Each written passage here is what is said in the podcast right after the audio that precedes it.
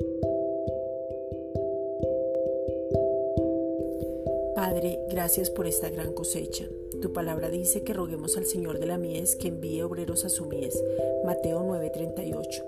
Te pedimos, Padre, en el nombre de Jesucristo, que traigas esos obreros y que sean fieles, leales, de carácter probado y escuderos, que corran con la misma visión y que tengan pasión por Jesucristo y misericordia por todo aquel que no ha creído, que está perdido. Segunda de Corintios 4:3.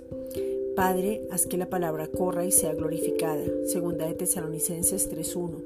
Porque tú dices que no quieres que nadie se pierda. Obra con poder en este tiempo. Danos de nuevo en el nombre de Jesucristo. Efesios 6.20. Hay un milagro en nuestra boca. Cada palabra que lanzamos es hecha a causa de que Cristo es la palabra. Hablamos la palabra y creemos porque si está escrito ya es hecho a causa del que nos habita. Segunda de Corintios 4:13. Gracias Padre por cada enseñanza en este tiempo. Hoy disponemos nuestros oídos para oír al Hijo y tener revelación profunda de su amor. Hebreos 1.2. Hoy miramos lo que tú ves para poder estar atentos a las señales, conocer los tiempos y ser entendidos en ellos. Daniel 9.25.